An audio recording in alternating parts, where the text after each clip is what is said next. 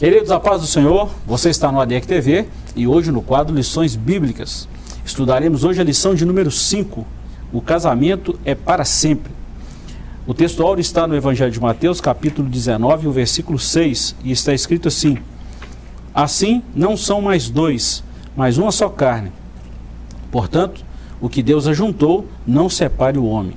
Verdade prática. A vontade de Deus para o casamento é que ele seja vitalício, na continuidade do Sermão do Monte, Jesus condena o adultério. A leitura bíblica em classe está no Evangelho de Mateus, capítulo 5, versículos 27 a 32. E como a gente sempre fala, nossa lição tem alguns objetivos. São três objetivos. Primeiro, apresentar a condenação do adultério, mostrar que o que rege o coração regerá o corpo também, e também afirmar a indissolubilidade solubilidade do casamento. Nós estamos diante de uma lição boa, de certa forma polêmica para os dias atuais, por que não dizer, sempre houve muita discussão sobre o tema. Professor Joás, nós estamos aqui diante de uma lição muito boa e onde há muitas controvérsias. Vamos tentar esclarecer o tema, não é, de acordo com a palavra de Deus e acredito que vamos ser alcançados e abençoados pela palavra como sempre. É, não, não, é de hoje né, essa curiosidade pelo tema e essas controvérsias.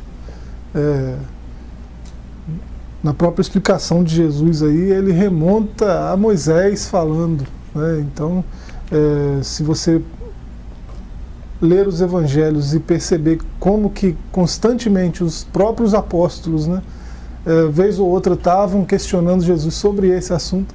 Né? Ele acabou de ensinar, eles questionavam, ele ensinava de novo. Uhum. Então é por isso que é um assunto tão polêmico, né? E, e, Jesus falou bastante sobre o tema. É, quem sabe a gente consegue dar conta de explicar o que ele, o que ele ensinou aqui sobre esse tema, né?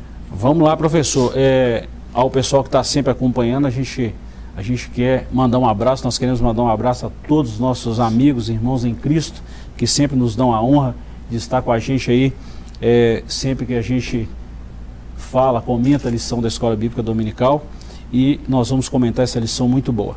Só lembrando, professor, nós estamos falando dos valores do Reino de Deus, a relevância do Sermão do Monte para a Igreja de Cristo.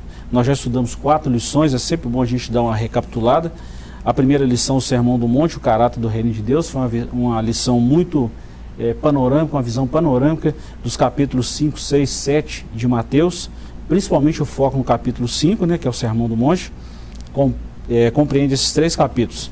Depois, na lição 2, Sal da Terra, Luz do Mundo. Na lição 3, Jesus, o discípulo e a lei. Na lição de semana passada, Resguardando-se dos sentimentos ruins. E a lição de hoje, O casamento é para sempre. Professor, esse texto de Jesus aqui, eu faço questão de ler para a gente falar na nossa introdução aí, o nosso texto da leitura bíblica em classe. Ouviste que foi dito aos antigos: Não cometerás adultério.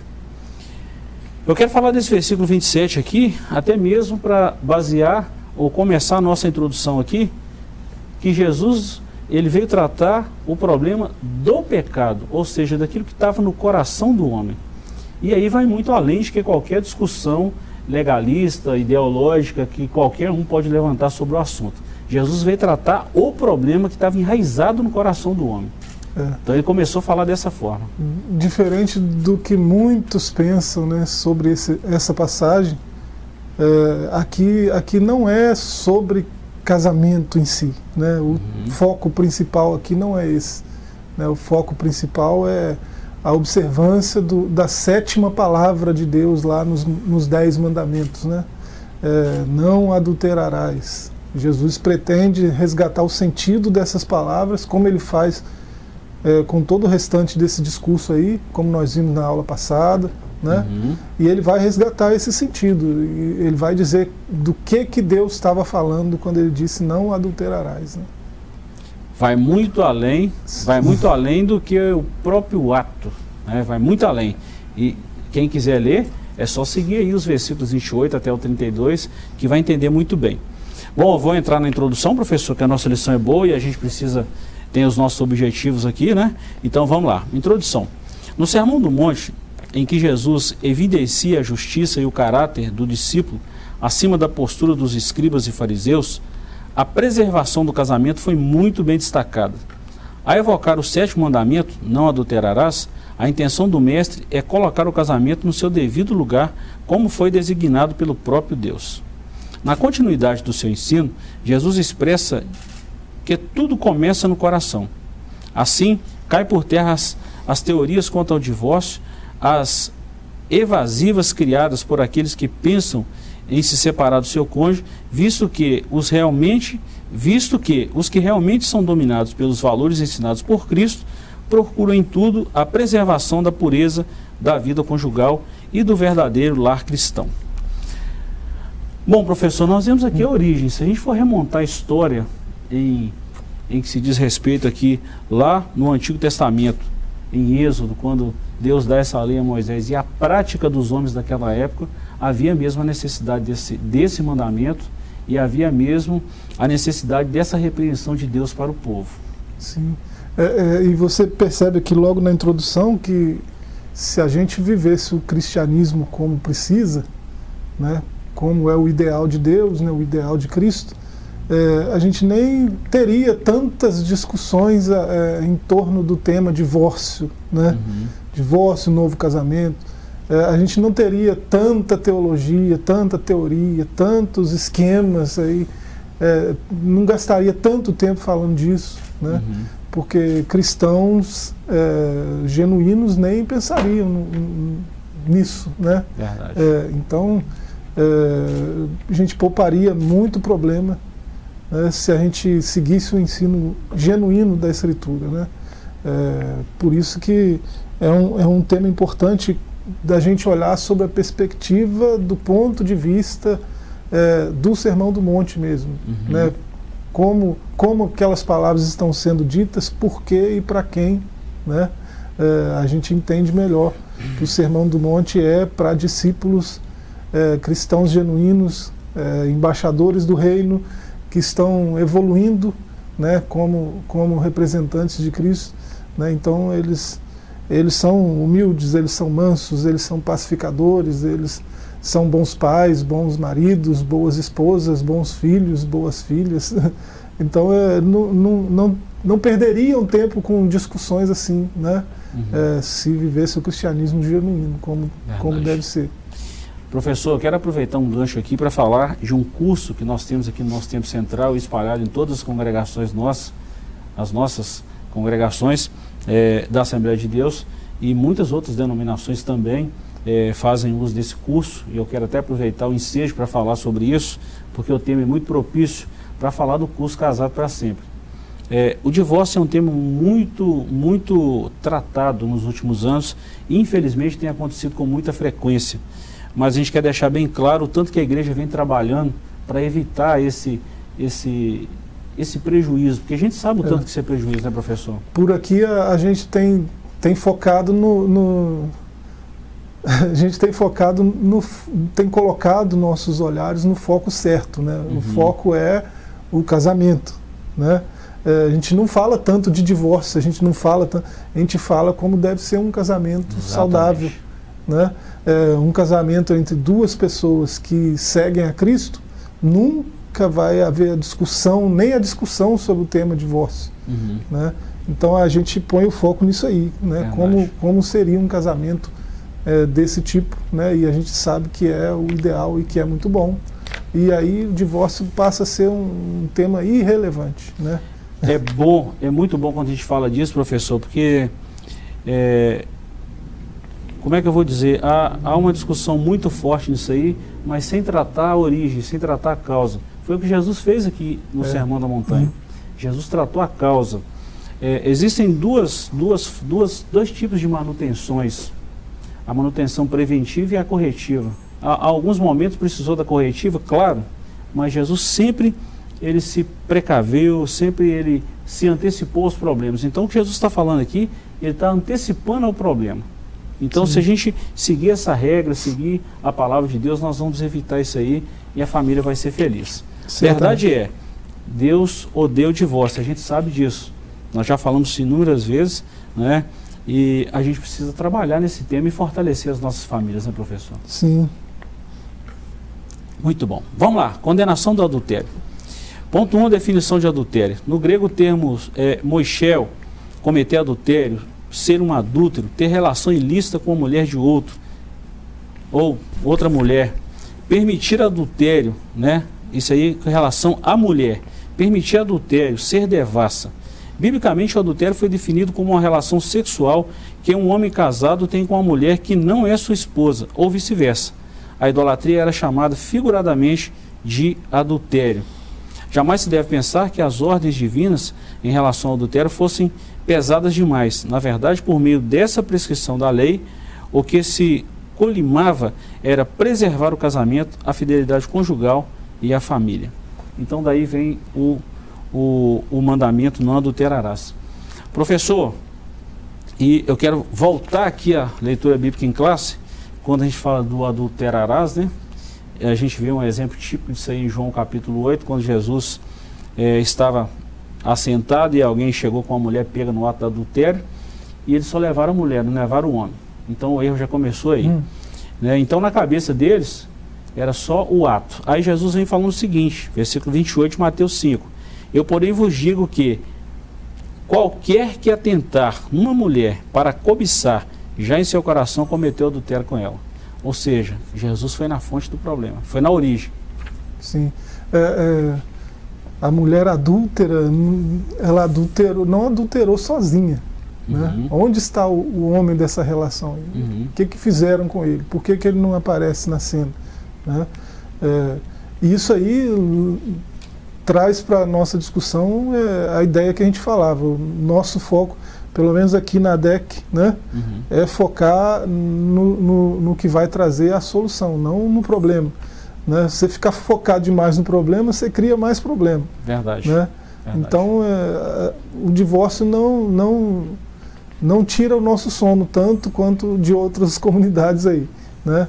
porque a gente está tratando de casamentos e consolidando casamentos, criando casamentos saudáveis né, através da palavra, né, do ensino da palavra com respeito ao casamento. Então, é, essa, essa, esse episódio da mulher adúltera é uma ilustração disso, é, porque um casal que, um casal que anda com Cristo, né, é, ele, ele não vai pensar em divórcio porque ele não vai adulterar. Então, o foco de Cristo está no adultério, né? Porque o adúltero, ele, ele deliberadamente está destruindo o seu casamento, a sua aliança, está indo é, é, de encontro à destruição daquela aliança. Então, em vez de tratar o divórcio, em vez de bater no divórcio, de criar teorias sobre o divórcio, por que não tratar o problema real que é o adultério? Uhum. Né? Porque o adúltero destrói a sua casa, destrói o seu relacionamento, destrói sua família. Né? Então, é, não podem haver adúlteros no meio cristão. Uhum. Então, Jesus cuidou do problema na, na raiz, na fonte. Né? É, e, e ele define adultério como não só o ato, a prática em si, como pensavam os legalistas da época e pensam os legalistas hoje. Uhum. É, o adultério começa aqui, né? no coração. Né? Uhum. O, então, é, ele, se alguém olhar com uma intenção impura, já cometeu adultério. O tema o tema está muito banalizado, professor, principalmente quando a gente fala do casamento e o oposto disso que é o divórcio. O tema está muito banalizado e a gente ouve situações, situações e vê situações, situações de alguém armar uma trama para a pessoa cometer o adultério e ele criar uma, uma, uma um subterfúgio ali para sair dessa situação e adquirir um outro casamento. São situações. Tudo isso aí, isso não começa na prática. Isso começou no desejo, não no coração. E foi exatamente isso aí que Jesus veio trabalhar. Jesus ele remontou isso aí exatamente para criar ou bloquear essa ação maligna do pecado que fazia os homens entrar por um caminho tão tortuoso como esse. Então, é, a gente tem que ter muito cuidado com esse legalismo que muitas pessoas vivem nele e fazer uma crítica, simplesmente fazer uma crítica, não estão aqui defendendo nada de divórcio, a gente precisa ser bem claro na origem do problema. Tá? E, e assim, a ilustração que o senhor lembrou da mulher adúltera é, mostra o quanto é abrangente a graça de Deus. Né? Uhum. Então, até um, um um casamento que acabou por causa de um adultério, né? ele pode, ele está sujeito à restauração de Deus, porque a graça de Deus abrange até o adúltero, até a adúltera. Deus perdoa a adúltera. Jesus uhum. perdoou a adúltera. Né? O único que podia lançar pedra disse: Vai, eu não te condeno, vai, não peques mais. Né? É, então, é, na lógica de Jesus, né, o, o, adultério não é uma desculpa para o divórcio, é, e tampouco assim ele, ele condena né, a, uhum. a, pessoa que cometeu o ato e muito menos o, o, que foi vítima do ato.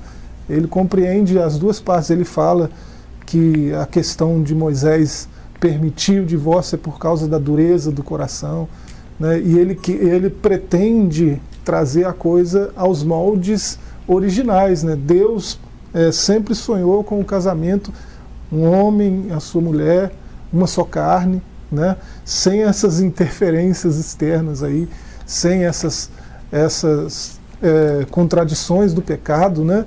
É, então Jesus até traz à memória esse, essa, esse primeiro casamento, né? E ele por causa da dureza, não foi assim desde o princípio, uhum. né? Então ele ele deixa bem claro no seu ensino, né? Que não tem situação que não tem solução.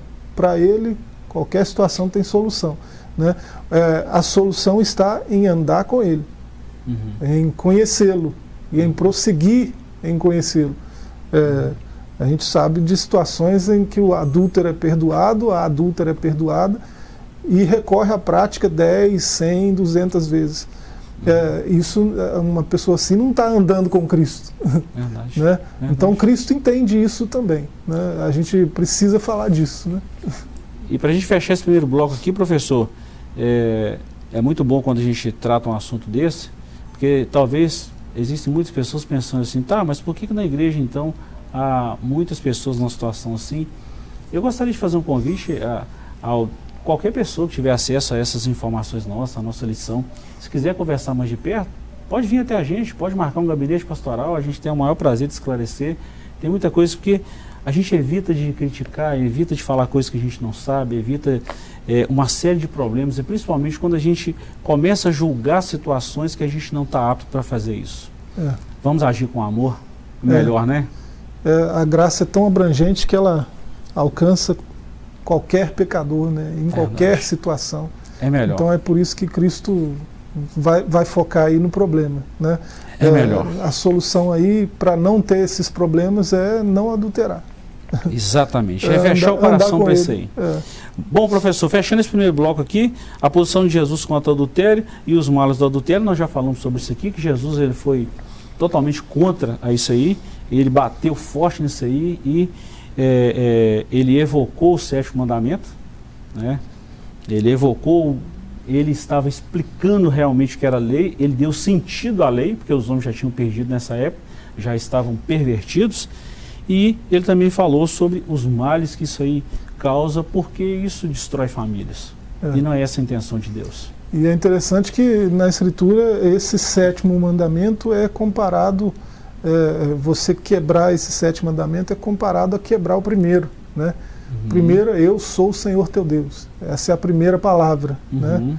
É, então, é, não terás outros deuses diante de mim e tudo mais. Então o adúltero ele, ele se comporta assim, ele vai procurar outros, uhum. vai procurar outras. Né? É, então aí na, na, escritura o adultério é comparado com a idolatria. E, e assim, é, em termos de gravidade de pecado, não há pecado mais grave. Uhum. Né? A gente, sendo bem claro assim, né? não há pecado mais grave que a idolatria. E isso equivale a dizer que não há pecado mais grave que o adultério. Verdade. Por isso que a, a escritura é bem clara, né, é, no trato desse tipo de pecado, né? Uh, o que se tem que ver, professor, você lembrou isso muito bem, é a questão da aliança. Porque num casamento a gente faz aliança com Deus e o cônjuge. Os dois estão fazendo uma aliança com Deus. Então, quando eu quebro uma parte da, dessa aliança contra o meu cônjuge, eu estou quebrando não só direto ao cônjuge, mas diretamente a Deus. E se eu firo esse As mandamento, consequências são desastrosas. são desastrosas. É. E é sobre isso que a igreja precisa trabalhar. Eu vejo hoje, professor, com todo respeito, mas a gente não pode deixar de falar, que muitas vezes nós estamos perdendo o nosso foco no que diz respeito ao casamento, perdendo tempo com coisa secundária, onde nós deveríamos trabalhar a ação primária de Deus para a nossa família. Isso. A gente precisa cuidar disso. Nós vamos para um breve intervalo, voltamos já já com a segunda parte dessa lição maravilhosa e eu quero te convidar a não sair daí. Voltamos já já.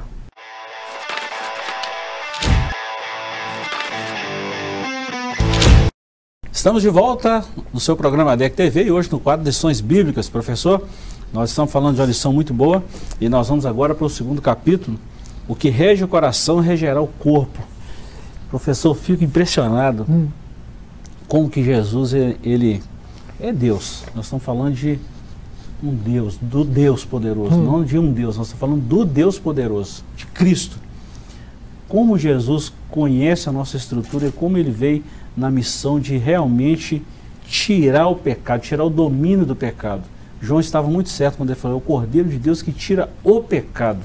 Jesus foi na raiz, foi na fonte É. e eliminou. Então ele vem aqui com algumas orientações para a gente trabalhar acerca disso aí. Que coisa boa, hein? Demais, né?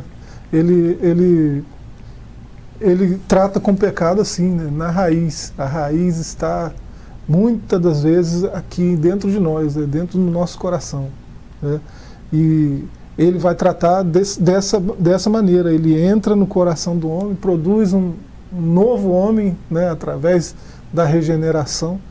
Esse novo homem vai se aperfeiçoando até ser parecido com ele. Né? até chegar à estatura de varão perfeito, Cristo, né, o varão perfeito, né, até chegar é, a ficar tão parecido com ele que né, não tem mais o que aperfeiçoar. Professor, se a gente tivesse um quadro musical aqui nas lições bíblicas, eu acho que ia, ia. Porque a música ajuda muita coisa. É, principalmente assim, quando a gente vai falar da palavra de Deus, a música está tá ali bem intrínseca em todos os. É, é impossível a gente Hum.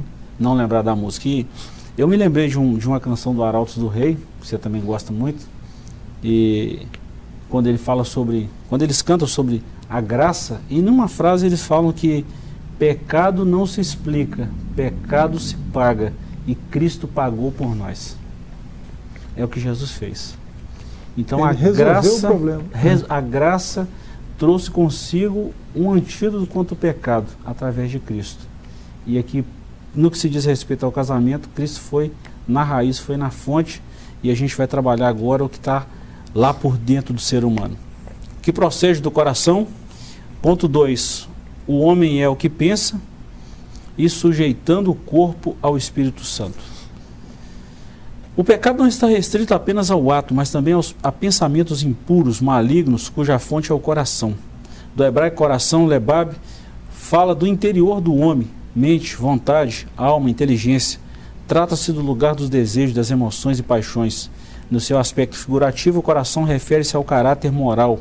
Um cristão que tem um coração transformado tem um viver totalmente diferente, visto que o seu coração é regido pela palavra de Deus. Nós já começamos bem, professor, falando é, do que procede do coração do homem. É. O homem é o que pensa, é o que fala. Então a gente precisa cuidar das nossas emoções, né? É, teve um apóstolo que perguntou, né, da onde vêm essas maldades todas, esses problemas todos que vocês têm aí, né? E ele mesmo responde que é do coração, né, do coração do homem que procede todo mal desígnio, toda maldade, né? É, então, quando Jesus acerta o nosso coração, ele, ele acerta o alvo do problema, né? É, às vezes, nosso maior inimigo somos nós mesmos. Né? A gente, é, tendo um coração regenerado, a gente tem capacidade de, de lidar com qualquer pecado e sair vencedor. Né? Mas é, essa capacidade está ligada à obediência a Cristo. Uhum. Então, conhecer a Cristo, conhecer a Sua palavra, né, para obedecer, é essencial nesse processo aí, né, de, de permanecer vencedor. Verdade. Uh, professor, do, dos dois tópicos aqui, a gente pode juntar eles em um para a gente ganhar tempo. O homem é o que pensa. É, é sabido por todos, por todos que o homem é o que pensa ou sente. Os pensamentos e ideias que estão no seu homem interior são os motores que colocam em ação todo o seu corpo e são determinantes para a sua conduta. Aí tem uma recomendação de Paulo em Filipenses 4,8 que é muito boa. Hum. Eu sempre cito esse versículo. É, tudo que é bom, tudo que é justo, tudo que é honesto, se há alguma fama, se há algum louvor, nisso pensai. É, se tratando do que está dentro do nosso coração, professor, nós temos que ter muito cuidado em que mesa nós estamos assentando. É. Quando eu falo mesa, eu estou falando que tipo de reunião a gente participa, que tipo de lugar a gente vai, que tipo de amigos a gente tem, que tipo de literatura eu leio, que tipo de série eu vejo, que tipo de filme eu estou colocando para dentro uhum. do meu interior. Porque é, hoje eu vejo cristãos gritando aí, falando assim, ah, puxa vida, é, o cantor falando de tal, o cantor A, B ou C, está lá fazendo várias extravagâncias nos palcos, mas está lá nos ocultos assistindo série de Netflix e outras séries aí que tem sexo explícito ninguém fala nada. Está hum. alimentando de, desculpa a expressão, mas alimentando de porcaria e depois quer que o coração seja puro, quer ter um, um pensamento bom, quer ter um sentimento bom. Isso não vai acontecer. Então tudo aquilo que nós refletimos é aquilo que nós colocamos para dentro através do nosso ouvido, através dos nossos olhos e por aí vai. É, a, a, a, pregação da hipergraça assim atrapalhou bastante os, o, a nova geração de cristãos, né? É, ensinando que o pecado não é um problema tão grave assim, é, que tinha que ser feito, Jesus já fez tudo, né? a nós cabe só adorar. Esse tipo de, de pregação, o senhor sabe do que a gente está falando, né? É. É, e, e, assim, isso atrapalhou e bagunçou bastante a cabeça da, das, das, novas gerações de cristãos, porque a, a, palavra é bem clara, né, ao dizer que há uma parte do processo que cabe a nós, que é a parte da obediência. Verdade. Primeiro o conhecimento, depois a obediência. Uhum. Você não pode andar com alguém que você não conhece, então é preciso conhecer a Cristo. Né? É, e você não pode obedecer a alguém que você não conhece. Você nunca ouviu ele falar, você não conhece as suas palavras, como você vai obedecer? Uhum. Né? É, então você precisa conhecer a Cristo, conhecer as palavras de Cristo para obedecer. Né? Esse verso de Filipenses 4 é fantástico. É, é, é a metanoia nível hard. Né? Paulo falou de uma metanoia lá em Romanos, mas é, a, a, aos filipenses ele, ele colocou assim um nível bem mais profundo, né? É, porque tudo que é bom, tudo que é justo, tudo que é honesto, tudo que é de boa fama, tu... então ele foi pegando pesado ali. Nisso pensai, então é uma parte que cabe a mim, uhum. né? Eu pensar nessas coisas cabe a mim. Jesus não vai pensar por mim, uhum. né? Então a, a parte mais difícil ele já fez. Né? Mas tem uma parte que me cabe, que é prosseguir em conhecer, que é obedecer suas palavras. Uhum. Né? Isso implica em metanoia, mudança de mente. Para mudar a mente, né, eu tenho que trazer informações novas, porque é, só sai aquilo que entrou. Né? A boca fala do que o coração está cheio. Uhum. É, então, se, se tiver cheio, é, é, não vou citar as séries pelo nome aqui, mas tem gente que maratona cada tipo de coisa aí, né, nos streamings aí da vida, que, poxa vida, tá, tá, tá plantando o que aqui dentro? Né? Depois vai sair o quê? É, então é, a gente precisa ter esse cuidado. É uma parte que nos cabe, pensar né, em coisas é, de luz. Eu vou trazer um tema aqui também, professor, que é muito propício para esse momento, que é o relativismo é, no que se diz respeito a comparações. Por que, que pode isso e não pode aquilo? Por que, que faz isso e não faz aquilo? Jesus não quis nem saber disso. Jesus ele não usou relativismo em relação à palavra. Ele falou, é isso e pronto. Com Jesus ele não cortou volta. Então hoje o que a gente precisa é, é, a gente precisa de deixar isso bem claro que nós precisamos alimentar de coisas boas. É. Precisamos alimentar de coisas boas. O que é muito raro hoje, né? É. É, você não acha com facilidade as coisas boas aí sendo oferecidas. Você tem que buscar, né? Verdade. Você tem que cavar e escavar mais fundo e procurar até encontrar. Né? A, a boa informação, né, ela não está tão acessível quanto a informação ruim. Verdade. Né? Todo tipo de informação a gente está falando, né? não é só de teologia. E essas coisas não começam como uma avalanche, começam pequenininhas. Ah, isso aqui não tem problema, isso aqui também não tem é. problema, isso aqui não tem problema. Quando assusta, pronto. Aí a pessoa já não consegue discernir o que é certo e o que é errado. Daqui a mais. pouco no feed do porque o, o, o, algoritmo ele trabalha, ele sabe trabalhar, né? Sabe. Ele faz a coisa bem feita. O algoritmo é inteligente demais. Né? Ele mostra só o que. Ele entende que você quer ver só aquele conteúdo, ele te mostra só aquele conteúdo. Aí tem gente que entra nesse caminho, né? Daqui a pouco o feed dele só tem porcaria né? Daqui a pouco o streaming dele só tem porcaria. Ele não, não consegue, mesmo que ele, mesmo se ele, poxa vida, estou cansado dessas porcarias, ele não vai ter acesso a outras coisas porque ele vai ter que buscar, vai ter que cavar mais fundo e é difícil. Né? É, acaba criando um ciclo vicioso. É, e para isso é só a palavra preso. de Deus que entra, penetra, destrói, limpa, purifica, transforma e dá vida. Isso. Glórias a Deus pela palavra dele. Amém sujeitando o corpo ao Espírito Santo. O caminho para o cristão, para que o cristão possa abandonar, o caminho para que o cristão possa dominar bem o corpo é viver na dependência do Espírito. Jesus fez uso de figuras de linguagem e de modo hiper, hiperbólico para mostrar como deve fazer para vencer os instintos sexuais.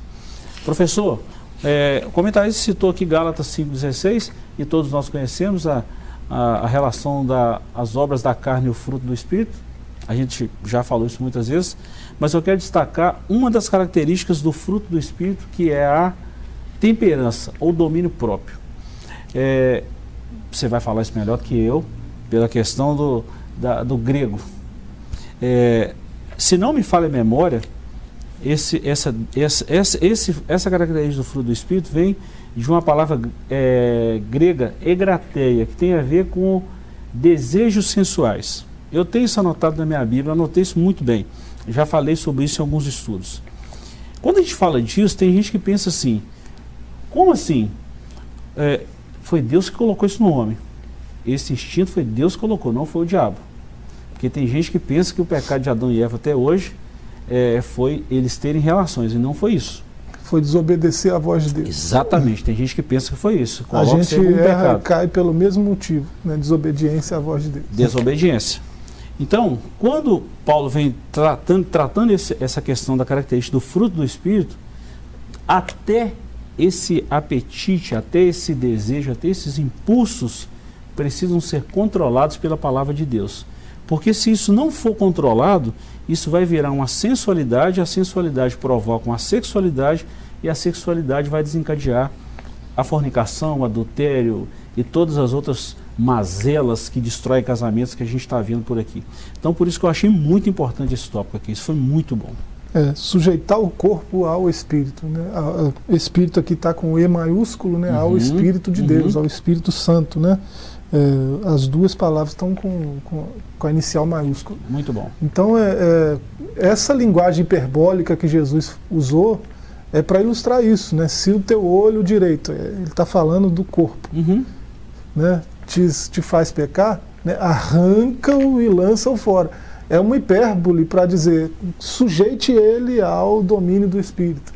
Né? Uhum. Jesus está usando metáfora, hipérbole, né? exagero mesmo, para para fazer a gente né, é, acordar para o mundo espiritual. Né? Uhum. O corpo né, não é tudo que existe em nós. a gente tem alma e espírito, né? e isso tudo é um, uma unidade perfeita. Então, se a gente é, sujeitar tudo isso ao Espírito Santo, ele sabe conduzir né, para o caminho da verdade. Professor, eu, nós vamos fechar esse, esse bloco 2 aqui falando o seguinte, é, é, esse capítulo segundo aqui, né, o que rege o coração regerá o corpo, é exatamente sobre essa questão da gente, é, vou voltar na boa alimentação espiritual. Aquilo que nós, é, que nós compartilhamos é aquilo que nós estamos colocando para dentro de nós. Então o homem fala aquilo que o coração dele está cheio. É, o que muita gente não fala sobre a graça, professor, estou lendo um livro muito bom, do pastor Luciano Subirá, A Graça Transformadora. É o novo dele, né? Novo, muito bom. É uma baita recomendação. E a gente está sempre falando de livros aqui, né? Conexão Teológica, a escola, a gente sempre joga alguma informação de livro. É porque a graça, tem muita gente que pensa que a graça é só assim. Eu pequei, a graça está aí para me perdoar. A graça me conduz a Cristo. Uhum. E vive nessa vida viciada de pecado. Só que a graça, ela nos previne para nós não pecarmos. A graça bloqueia o ela nosso coração. Ela tem um efeito transformador. Exato, para nós não pecarmos. Então, antes de pecar, vem a obediência ao Senhor. Escondi isso com a palavra de Deus? Não. Mas para mim saber disso, eu preciso conhecer. E aqui está o problema. Que hoje nós estamos falando para muitos cristãos que não conhecem a palavra de Deus, que não leem, que não têm contato com a palavra de Deus. Como vai vencer o maligno se eu não tenho a espada do Espírito, se eu não tenho o escudo da fé, se eu não tenho o capacete da salvação, se eu não manuseio bem a palavra de Deus? É impossível. É. É, não tem como. É, as, as, batalhas espirituais se vencem espiritualmente. Né?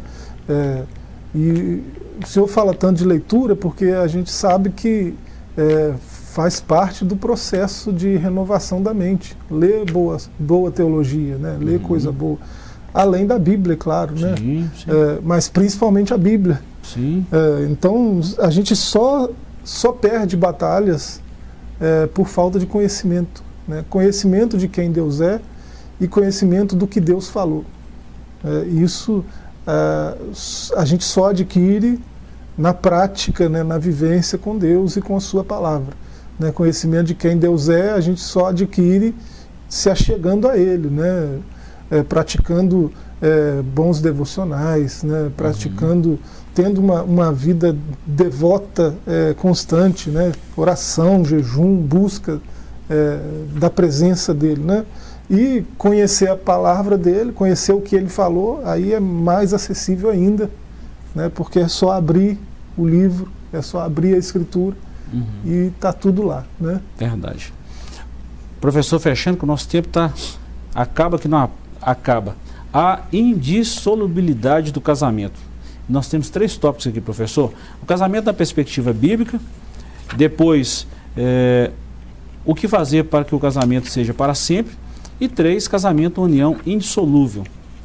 Sabemos que o casamento é a mais fundamental de todas as instituições sociais. Isso começou em Deus, por Deus, através de Deus isso está lá em Gênesis, no primeiro capítulo. Na perspectiva divina, o casamento deve ser uma união permanente em que o homem e a mulher entram em uma aliança a fim de construir uma união única na mais perfeita intimidade.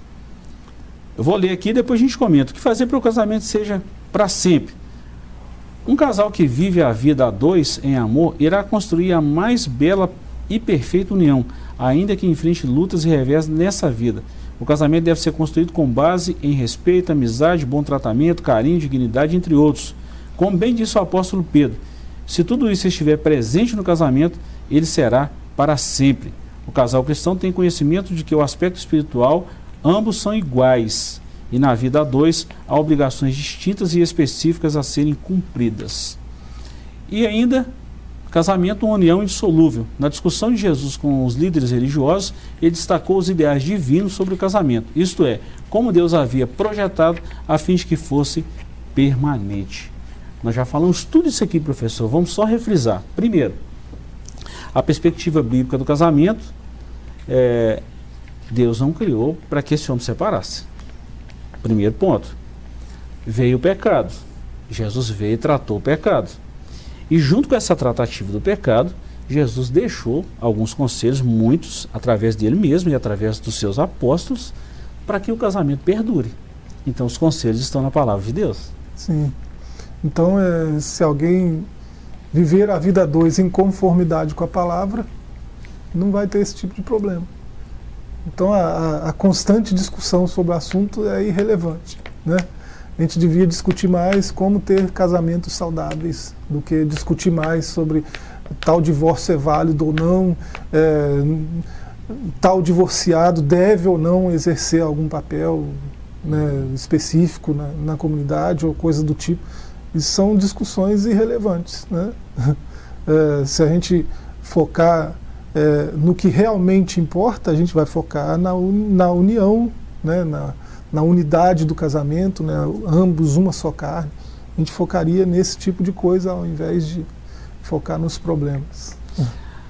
Professor, obrigado pela contribuição de sempre, tá?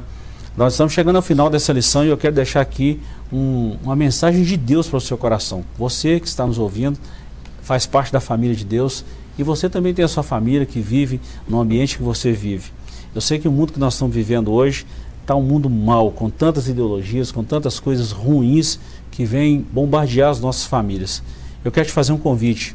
Deixe que Cristo entre na sua vida, entre na sua, entre na sua família e não sei, quem sabe você está passando um momento como esse, de, com tantos pensamentos diversos em relação ao seu casamento. Uma coisa nós temos certeza: Deus tem uma resposta para você, Ele ama a sua família, assim como Ele te ama também e deseja sempre o melhor para você. Quer ver como é que essa aula vai ficar mais gostosa ainda? Vem em uma das nossas igrejas no próximo domingo, de 8 às 10, né, professor? Isso e aí. participe conosco de forma presencial e a gente vai abrir esse assunto muito, muito, muito e vai ser bênção de Deus. Deus te abençoe, Deus te guarde e até o próximo encontro nosso, se Deus nos permitir.